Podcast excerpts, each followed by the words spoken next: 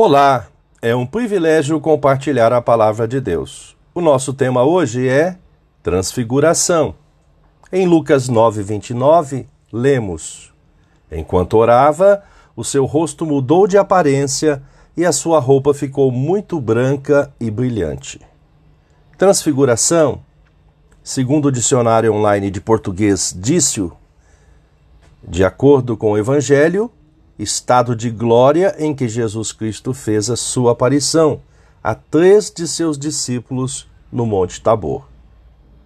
Neste contexto, Jesus subiu ao monte acompanhado por Pedro, Tiago e João, com o propósito de orar.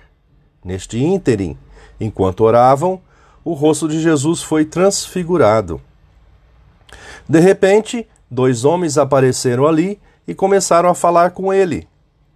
Eram Moisés e Elias que estavam cercados por um brilho celestial. Eles falavam com Jesus a respeito da morte que, de acordo com a vontade de Deus, ele iria, ele ia sofrer em Jerusalém. Um novo momento espetacular revelou o porquê a proposta de Pedro não ter sido atendida. Ele ainda estava falando quando apareceu uma nuvem e os cobriu. Os discípulos ficaram com medo quando a nuvem desceu sobre eles.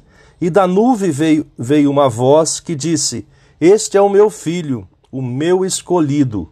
Escutem o que ele diz. No dia imediato, ao descerem do monte, a multidão o aguardava.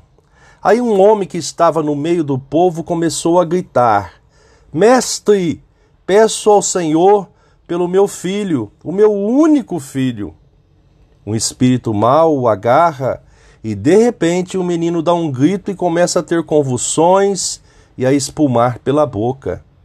O espírito maltrata e não solta de jeito nenhum.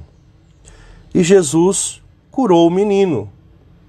Quando o menino estava chegando, teve um ataque e o demônio jogou no chão. Então Jesus deu uma ordem ao espírito mau, curou o menino e o entregou ao pai e todos ficaram admirados com o grande poder de Deus. Pensamento para o dia: Jesus capacitou os seus discípulos para o serviço no reino. Deus te abençoe.